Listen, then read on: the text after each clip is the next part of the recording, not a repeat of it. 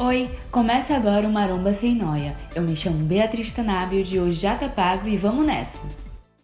Oi, gente, como vocês estão? Primeiro eu queria agradecer a todo mundo que me ouviu semana passada, porque eu acho que o tempo de cada pessoa é muito valioso, então eu só agradeço que dedicou um pouco do seu para acompanhar essa nova aventura. Também aproveito para dizer que eu tô com voz meio fã, eu tive uma crise de garganta, mas enfim, tô melhorando, tá tudo certo. Agora, mudando um pouco de assunto, o plot de hoje é abrace seus limites.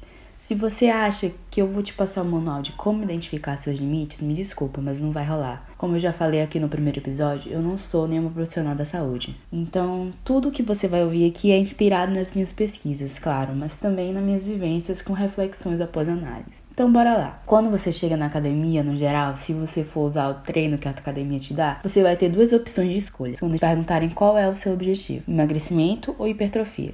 E aí a gente já começa a perceber que as contas não batem muito bem, porque olha só, como é possível ter tantas pessoas diferentes em uma mesma academia e os objetivos delas se reduzirem apenas a esses dois? Ah, Bia, mas eu já contratei um personal e ele já perguntou a mesma coisa. Ou ah, Bia, mas eu quero isso mesmo, ou só quero emagrecer. Vou me matar no cardio e é isso. Ou ah, Bia, eu quero ficar do tamanho de uma geladeira dupla da Brastemp. Me deixa em paz. Bom, Todas essas argumentações são válidas. E quero acrescentar que um bom personal trainer vai te perguntar também se você tem alguma patologia e outras questões que vão te ajudar a seguir a musculação a longo prazo. Indo pelo começo, sem pular etapas, você faz sua inscrição na academia e quer seguir, né? Ninguém começa algo para não finalizar ou manter.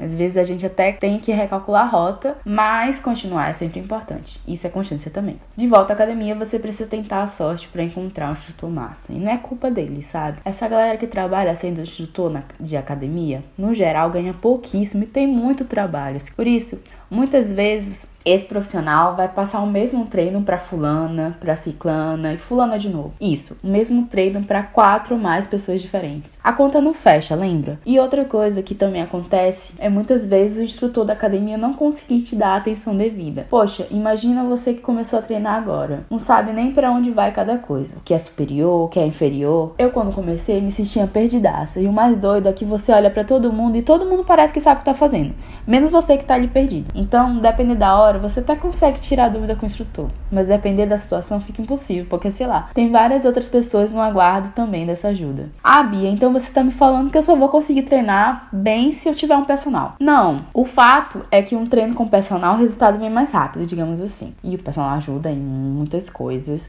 mas isso aí a gente vai falar mais pra frente. O que eu quero falar agora é justo aquele momento que você tá lá perdida num ambiente estranho e olha pro lado. Olhar pro lado não é problema, fazer amigos né? É importante essas coisas. A questão é você olhar pro outro e esquecer de si mesmo. Sim, minha cara ouvinte, a gente leva a comparação para tudo na vida, inclusive na academia. A gente chega lá e como tudo vai ser do início, né? Não vai rolar pular etapas. Imagina só. Você vê lá a fulana na elevação lateral e você morrendo de vergonha com seu um quilo que parece mais pesado que qualquer compra do mercado. Todo mundo parece mais forte que você. Mas deixa eu te lembrar uma coisa. Você começou agora. Essa mulher fortona que tá arrasando do teu lado já deve ter uma caminhada na musculação por muito mais tempo. Eu tenho uma amiga, a Lojimara, que treina há 14 anos, eu acho. Tem um shape incrível, mas eu tento nunca me comparar a ela. E nem recalque nem nada. Eu tenho muito respeito à minha amiga e a mim mesma. A gente sabe que comparação com as redes sociais é quase inevitável. Vez ou outra vai acontecer. Ainda assim, ela não,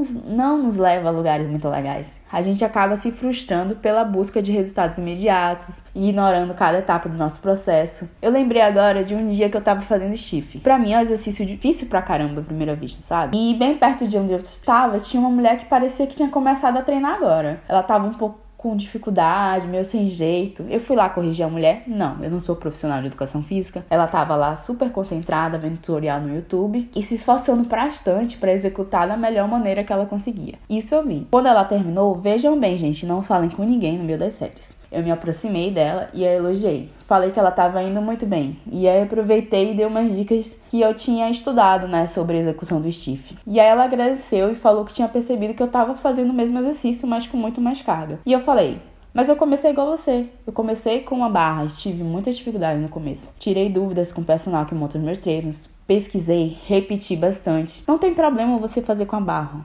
O importante é você respeitar seus limites dentro do seu processo. Nossa, gente, a, galera, a mulher abriu um sorrisão, sabe? Ela se apresentou, perguntou meu nome, foi tudo. Deu pra ver que ela respirou mais aliviada, sabe? Às vezes, você olha pro lado e se compara sem considerar toda a trajetória daquela pessoa que você nem conhece. E mais, às vezes o instrutor da academia vai te passar um treino generalizado sem conhecer suas limitações, mas você conhece. Eu mesma, quem monta os meus treinos é um personal, mas ainda assim ele sempre coloca sugestões de carga muito maiores do que eu consigo aguentar. Pode ser uma espécie de incentivo?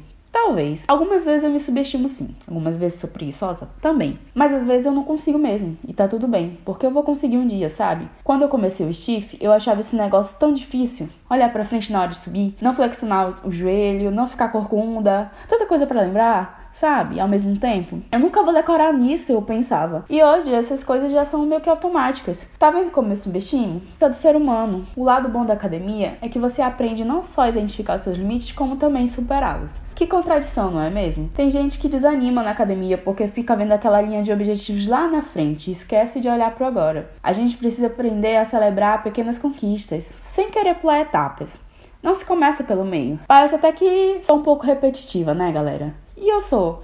Mas é só porque eu quero te lembrar que se você começou com halteres de 1 kg, não significa que você não vai chegar nos 10. Pode demorar? Sim. Mas o caminho é muito mais tranquilo quando você olha para si, respeita a sua trajetória e reconhece seus limites. E como fazer para reconhecer tudo isso e não desistir de colocar o corpo em movimento? Bom, isso vai ser assunto pro próximo episódio, porque hoje já foi bastante coisa, né? Então, para finalizar, eu quero te lembrar que a gente sempre fala muito sobre se amar e algumas vezes deixa de lado que se acolher com todas as nossas limitações também faz parte disso. Vamos tornar nossa caminhada mais leve. Você que me ouviu até aqui, obrigada. Te espero na próxima sexta. Tchau!